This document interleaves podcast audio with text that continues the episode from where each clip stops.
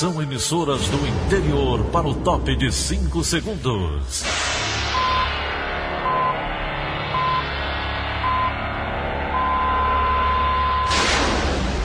A Verdinha leva o som cada vez mais longe. Rádio Sul Cearense de Brejo Santo, Cristal de Quixeramobim, Iracema de Ipu, Jornal Centro-Sul de Iguatu, Macambira de Poeiras, Tabajara de São Benedito, Oroz FM, Pioneira de Forquilha, Itataia de Santa Quitéria, União de Camocim, Educadora do Cariri do Crato, Líder FM de Itapipoca, Aquarela FM de Miraíma, Liberdade de. Itarema, Carinhosa de Acopiara, Sertão Central de Senador Pompeu, Vale do Salgado de Lavras da Mangabeira, Vale FM de Nova Russas. 6 horas e 30 minutos, 6 e 30 minutos na Grande Fortaleza. Bom dia, terça-feira, 22 de setembro, ano 2020. Manchetes do Rádio Notícias Verdes Mares. Casos de dengue no Ceará crescem quase 22% em meia pandemia. Pedido de ampliação da frota de ônibus de Fortaleza nos horários de pico vai para a Justiça. Capitania dos Portos apura acidente que feriu homem na praia de Iracema. Cariri vai ganhar novo curso de medicina. Essas e outras notícias a partir de agora. CYH 589. Verdes Mares AM. Rádio Notícias Verdes Mares. 6 horas e 31. Saúde. Abrimos esta edição com um dado que preocupa as autoridades da saúde e ainda mais porque estamos em meio a uma pandemia. Segundo a Secretaria da Saúde do Ceará, os casos de dengue cresceram quase 22% no estado em 2020. Confira com Elônia Pomuceno. Entre janeiro e o início de setembro deste ano, 17.108 casos de dengue foram eu tava confirmados te chamando, tu não estava respondendo São e tu me chamando também. O que é que estava vendo? diagnósticos a mais do que o Pois é, eu mandei até uma mensagem para ti pelo zap. 2019, Nelson, estou te Uma alta chamando. de 21,8%, segundo o boletim da Secretaria da Saúde. A coordenadora de Vigilância Ambiental do órgão, Roberta de Paulo Oliveira, avalia Pois o é, eu não entendi não. A gente Porque tá aí um chamado, inclusive eu- ia ligar para Dani, já estava né? até. Deixa um recado para ti no zap aí. né? Quando a gente coloca a curva é, nas médias móveis e tudo, a gente ficou numa situação é, esperada e não epidêmica, certo? Uma situação controlada.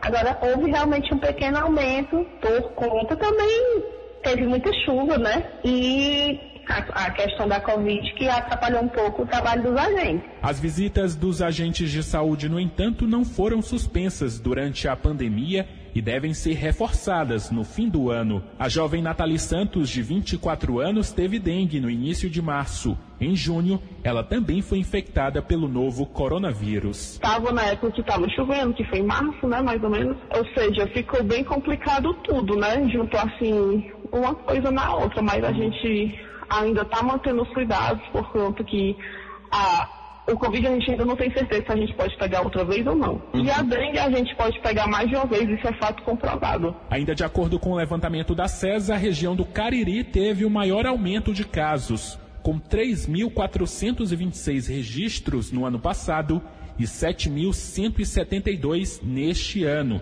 crescimento de 109%.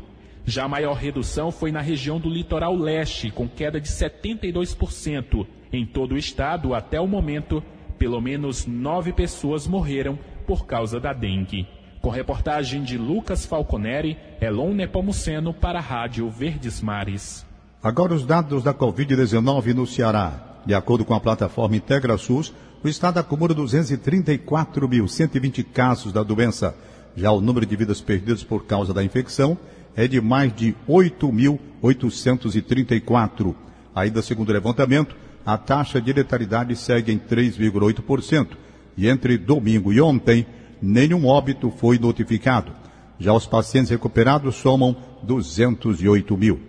O Ministério Público do Ceará demanda à Justiça o retorno de toda a frota de ônibus de Fortaleza nos horários de pico, enquanto durar a pandemia. A ação civil pública foi ajuizada ontem e sugere a aplicação da medida em até 72 horas, com multa diária de 10 mil reais em caso de descumprimento. A promotora de justiça Ana Cláudia Uchoa conta o que motivou o pedido. Essa ação foi ingressada porque diariamente temos presenciado aglomerações dentro dos transportes públicos coletivos de Fortaleza, principalmente nos horários de pico. E como estamos em meio a uma pandemia em que o distanciamento social continua sendo uma das medidas necessárias para evitar a disseminação do novo coronavírus, todos precisam adotar medidas para evitar essa proliferação.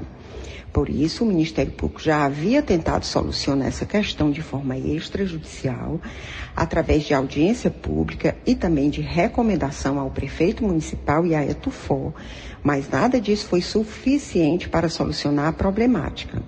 Assim, considerando que cada dia estão retornando mais e mais atividades, inclusive as atividades escolares, e a problemática das aglomerações persiste, o Ministério Público se viu obrigado a ingressar com essa ação civil pública visando proteger os interesses da população. Em nota, Etufon disse que tem acompanhado a oferta de ônibus e a mesma obedece à demanda gerada. O órgão esclareceu que ainda não foi notificado sobre a ação. Um projeto de lei que prevê o aumento dos recursos do ICMS destinado aos municípios cearenses com base em critérios de saúde está nas mãos dos deputados estaduais. O texto foi encaminhado ontem à Assembleia Legislativa pelo governador do estado, Camilo Santana. Em transmissão ao vivo numa rede social, o chefe do executivo deu mais detalhes sobre a proposta.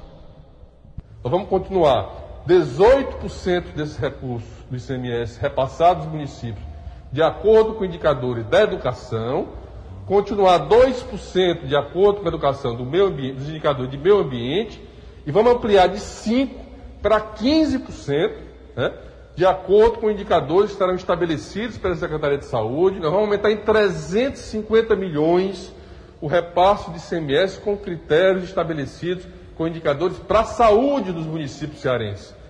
Como você ouviu na edição de ontem do Rádio Notícias Verdes Mares, o processo de desativação do hospital de campanha do estádio Presidente Vargas em Fortaleza já está em curso.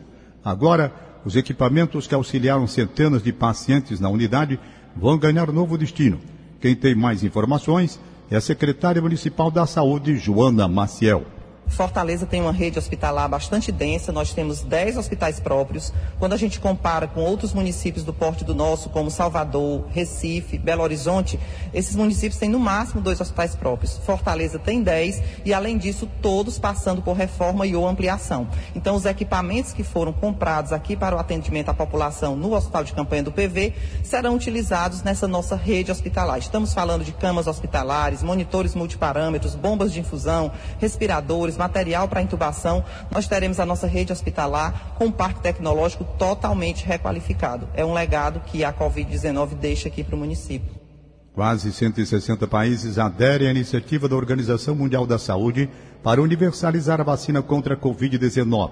Sérgio Ripardo, uma vacina contra a Covid-19 ajudará a controlar a pandemia, a salvar vidas e a garantir uma verdadeira retomada econômica. Quem garante é o chefe da Organização Mundial da Saúde, Tedros Adhanom. Ontem, a OMS anunciou que 156 países se uniram para acelerar o desenvolvimento de vacinas e fazer uma distribuição justa do imunizante. Estados Unidos, China e Rússia estão entre os países que não fazem parte da lista de membros dessa aliança global. Já o Brasil aparece na relação dos que manifestaram interesse de participar da iniciativa. Os países vão trabalhar juntos para garantir a vacina para todos os seus cidadãos, sem distinção. A organização já conseguiu 3 bilhões de dólares por meio de parcerias com governos e instituições privadas, mas ressaltou que a entidade ainda precisa de 15 bilhões para iniciar os trabalhos nos próximos dias. Em relação à vacina, a OMS reafirmou que a meta é ter 2 bilhões de doses para ser distribuídas até o fim de 2021.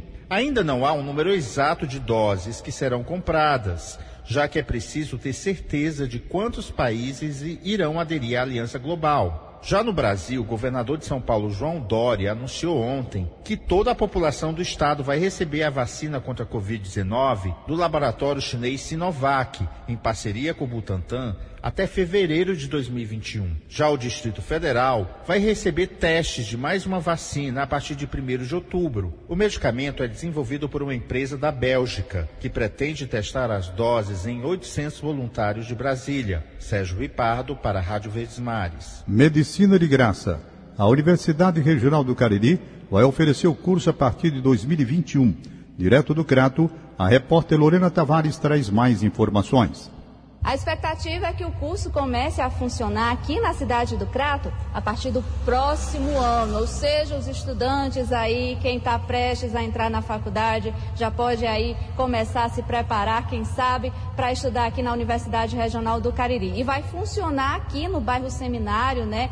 No Seminário São José, uma parceria que está sendo realizada também com a Diocese do Crato. Sobre isso, nós vamos falar agora com o reitor da universidade, Lima Júnior, por que esse local, por que essa estrutura? Primeiro, é uma estrutura né, que muito simbólica, histórica, né, não só para a região do Cariri, mas para todo o estado do Ceará, por ter sido o espaço onde funcionou a primeira unidade de ensino superior no interior do estado. Mas, acima de tudo, é o bairro do seminário, é o campo propício para a atuação prática é, desse estudante de medicina, né, que é um curso concebido a partir da, da voltado para fortalecer a formação no campo da atenção básica, pela vocação da universidade, já nossas atuações, né, o campo da enfermagem, o campo, as residências multiprofissionais em saúde e em saúde coletiva, né, fazem com que a gente tenha esse direcionamento para a atenção básica. Lorena Tavares para a Rádio Verdes Mares. 6 horas e 41. Cidade. A Capitania dos Portos apura as causas de um acidente na praia de Iracema, em Fortaleza. Um homem que nadava no mar foi atingido por uma hélice de uma lancha no fim de semana. Sobre o assunto, a repórter Vânifer Monteiro conversou com o presidente da Federação Cearense de Desportos Aquáticos, Guilherme Sanches, e traz mais informações sobre o caso. Pelo que nós conseguimos apurar de informações, essa vítima, esse rapaz, estava nadando ali na praia de Iracema, entre os espigões do Náutico e da Rui Barbosa. Ele sempre fazia isso, foi nadar durante o final de semana e aí foi surpreendido com esse acidente, simplesmente praticamente atropelado por uma embarcação. A hélice, ela bateu no pé desse rapaz, foi um susto, você imagina você estar tá ali nadando, estar na água, no mar e aí ser atingido por uma embarcação. Pois é, ele foi levado, é claro, para um hospital, foi prontamente socorrido e as informações que nós conseguimos apurar dizem que ele teve que fazer uma cirurgia, colocar pinos ali no pé, mas estaria com um estado de saúde estável, ele estaria bem. Essas foram as informações que nós conseguimos apurar. Nós conversamos, inclusive, com o presidente da Federação Cearense de Desportos Aquáticos. Ele falou, deu algumas informações sobre esse acidente também. O relato que a gente tem é que ele estava entre o espigão da, da Rui Barbosa e do Náutico. Ou seja, nessa faixa que todos nós nadadores, eu inclusive, costumamos utilizar para para a prática do esporte, ou seja, a não mais do que 80, 100 metros da, da faixa de areia.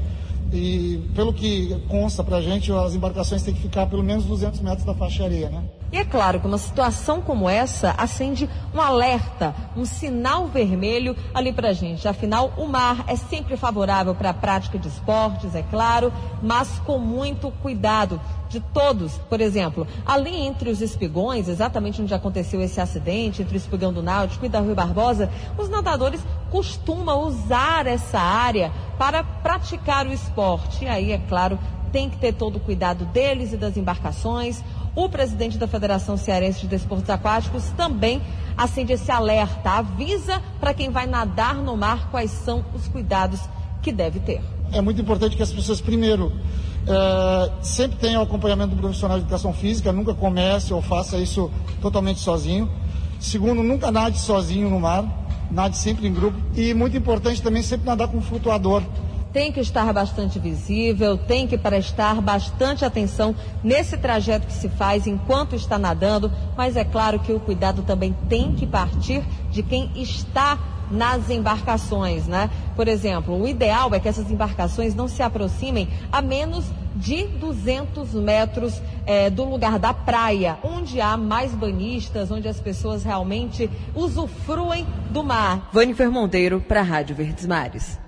Moradores de uma comunidade na Ordem de Fortaleza têm enfrentado transtornos por causa da areia da praia. Felipe Mesquita conta melhor essa história. Os ventos fortes no Ceará, que podem chegar a mais de 50 km por hora no segundo semestre, trazem um transtorno a mais para a comunidade do Titanzinho, no bairro Serviluz, em Fortaleza. A areia da praia passa a invadir as casas dos moradores. Contudo, eles afirmam que uma obra na areninha da região e a falta de retirada constante do excesso de areia tem agravado a situação. Uma residente chegou a relatar que um carro não conseguiu trafegar na semana passada por conta do problema. Outra disse que antes eram feitos serviços para conter areia, o que não tem acontecido nos últimos meses, alega. A Secretaria Municipal da Conservação e Serviços Públicos comunicou que, diferente do que os moradores denunciam, a retirada da areia é feita semanalmente. A pasta complementou que em 2017 a Prefeitura construiu a Avenida Ponta Mar, que foi alargada pavimentada e hoje permite o tráfego pela orla marítima do Titanzinho. Felipe Mesquita para a Rádio Verdes Mares. 6 horas e 46. Em instantes, trabalhadores dos Correios devem retomar hoje as atividades. Rádio Notícias Verdes Mares, 810. Rádio Notícia Verdes Mares. 6 horas e 47 minutos, agora direto da redação integrada do Sistema Verdes Mares, a jornalista Lena Sena traz as últimas informações. Bom dia, Lena. Bom dia, Tom. Na noite desta segunda-feira, uma mulher foi morta a tiros na rua Teodósio, localizada entre os bairros Parque Jari e Siqueira 2, na divisa entre os municípios de Fortaleza e Maracanaú. De acordo com a polícia, a vítima, que não teve a identidade revelada, foi atraída por um homem e levada para um matagal. Quando o casal chegou ao local, havia um segundo homem aguardando eles, e esse outro suspeito atirou contra a mulher. O criminoso fugiu em seguida. Durante a ação, o comparsa do atirador, que atraiu a vítima, foi atingido por um tiro de raspão e procurou atendimento médico na unidade de pronto atendimento do bairro Canidezinho. No local, os policiais questionaram o suspeito sobre como ele havia se ferido e o homem confessou participação no homicídio. A motivação do crime é desconhecida e o caso vai ser investigado pela Polícia Civil através do Departamento de Homicídios e Proteção à Pessoa. Ainda no bairro Canidezinho, uma denúncia anônima levou a polícia a capturar dois homens e a apreender drogas, um revólver, munição, aparelhos celulares, entre outros materiais que estavam escondidos em uma casa na rua Benjamin da Silva. Os suspeitos e o material apreendido foram levados para o 32º Distrito Policial, no Bom, no Bom Jardim. Na delegacia, um dos homens que estava com tornozeleira eletrônica foi ouvido e liberado em seguida. Já Carlos Antônio da Silva Lima, de 29 anos, com antecedentes criminais por roubo, foi autuado por tráfico de drogas e posse ilegal de arma de fogo. Lena Sena para o Rádio Notícias Verdes Mares. 6 horas e 49. Economia. Após determinação da Justiça, trabalhadores dos Correios devem voltar às atividades ainda hoje. Quem tem os detalhes é o repórter Samuel Quintela. O Tribunal Superior do Trabalho decidiu determinar o fim da greve dos funcionários dos Correios e o retorno ao trabalho já deverá ser nesta terça-feira, dia 22. O TST julgou o dissídio de greve dos trabalhadores da estatal e, por maioria do voto, decidiu que a greve não foi abusiva. Mas os funcionários ainda terão descontados metade dos dias paralisados. A categoria, contudo, ainda reclama de ter perdido direitos trabalhistas com o novo acordo. Você pode conferir mais informações sobre a greve dos Correios no site do Diário do Nordeste. Samuel Quintela para a Rádio Verdes Mares. O Procon Fortaleza retoma o atendimento presencial nos VAPT-VUPs nos bairros Antônio Bezerra e Becejana, em Fortaleza. Com o retorno, Todos os núcleos do órgão de defesa do consumidor atendem presencialmente na capital. Quem precisar do serviço, no entanto, precisa também agendar o atendimento no portal da Prefeitura de Fortaleza no campo Defesa do Consumidor. A iniciativa visa evitar a formação de aglomerações nas unidades do VaptVupt, como medida de prevenção ao novo coronavírus. 6 e 50 Política. Eleições 2020. O único candidato a prefeito de uma cidade do Vale do Jaguaribe só vai precisar de um voto para se eleger. A repórter Alessandra Castro conta que cidade é essa.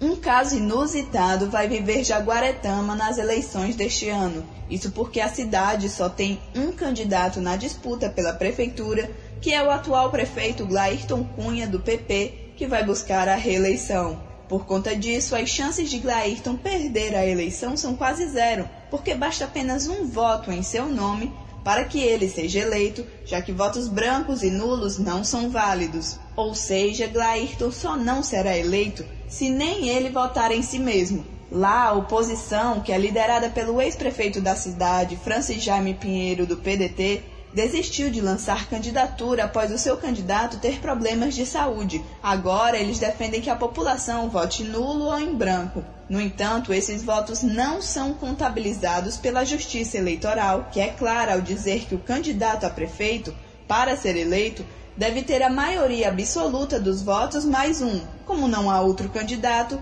a maioria absoluta dos votos, nesse caso, é apenas um, por ser maior do que zero. As informações completas sobre o assunto você confere no site do Diário do Nordeste. Alessandra Castro para a Rádio Verdes Mares. Com a pandemia de Covid-19, o ambiente virtual deve ser bastante utilizado por candidatos em campanha. No entanto, só estar presente nas redes pode não ser suficiente para conquistar o eleitor. Esse é o tema do comentário de hoje de William Santos. Olá, bom dia a você que nos ouve na Verdinha. Numa eleição atípica, como deve ser a que está por vir, seria redutor colocar apenas a campanha digital em posição de centralidade diante de realidades complexas e específicas que permeiam uma disputa municipal. Basta citar que o amplo acesso à internet ainda é um desafio a ser superado. É certo que o contexto de pandemia, porém, vai exigir dos candidatos mais ênfase na propaganda online, a partir aí de diferentes estratégias para tentar chegar ao eleitor. A presença nas redes sociais, por exemplo, não basta. Vai ser preciso mobilizar. Muitas estratégias para isso não são necessariamente novidades. Outras vão surgir como novas apostas. Mas é preciso, como eleitores, que nós também possamos aperfeiçoar os modos de participação na campanha que é realizada nas plataformas digitais. O potencial disso é indiscutível, mas há de se apropriar dele com cuidado e com criticidade. Algumas investidas não foram eficazes em pleitos anteriores. Ao contrário disso, impuseram prejuízos ao processo eleitoral. William Santos para a Rádio Verdes Mares. 6 horas e 53. Esporte. Agora o assunto é futebol. Vamos direto para a sala de esportes com Luiz Eduardo, que traz as últimas informações dos times cearenses. Bom dia, Luiz.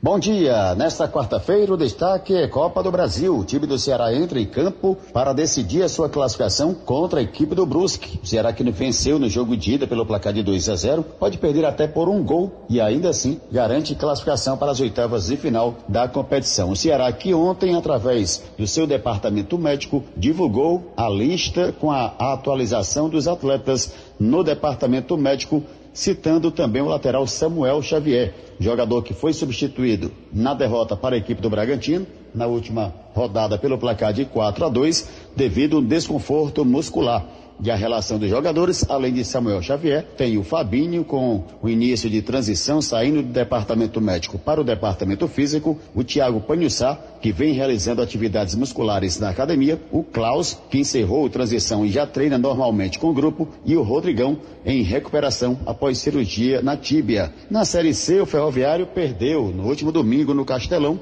pelo placar de 2 a 0. Esse que pode ter sido o último jogo do Ferroviário no estádio, já que a CBF definiu que após esse, esse jogo de, de, domingo, os jogos do Ferroviário agora serão no estádio Domingão. O Ferroviário que nesta segunda-feira realizou inspeção no estádio Domingão em Horizonte e denunciou condições precárias do estádio para receber seus jogos pela Série C. O presidente Newton Filho, presidente do Tubarão da Barra, alegou que o local está sem a menor condição de receber jogos oficiais. Já o Floresta, outro também que não jogará mais no Castelão, lançou uma nota sobre a mudança de seus jogos para o Domingão e a sua diretoria diz estar surpresa com a decisão imposta pela CBF. Repito, a CBF retirou as partidas do Floresta e da equipe do Ferroviário do Castelão para o estádio Domingão, em Horizonte. Luiz Eduardo, para a Rádio Verdes Mares. Com três exposições em cartaz, o Museu da Fotografia Fortaleza reabre hoje para a visitação do público.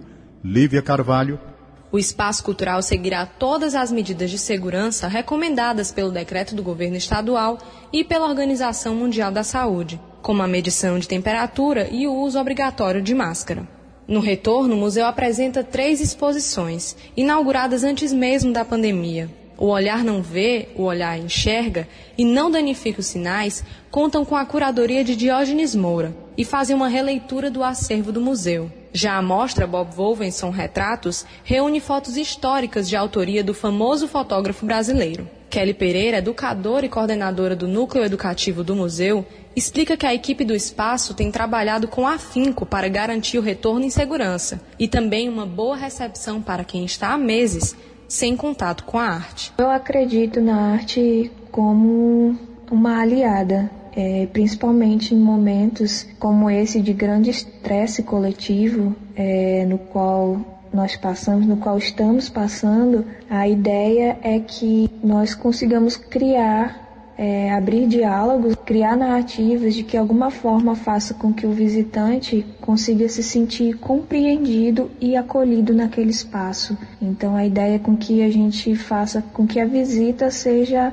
é, bem acolhida. A reabertura, no entanto, será de forma gradual, com disponibilidade neste primeiro momento apenas para a visitação. As atividades de oficinas, workshops e projetos seguem acontecendo no ambiente virtual, até que seja seguro retornar presencialmente. Frequentadora assídua do espaço cultural, a fotógrafa Alice Frota comemorou o retorno e já se programa para a visita das exposições de longa duração.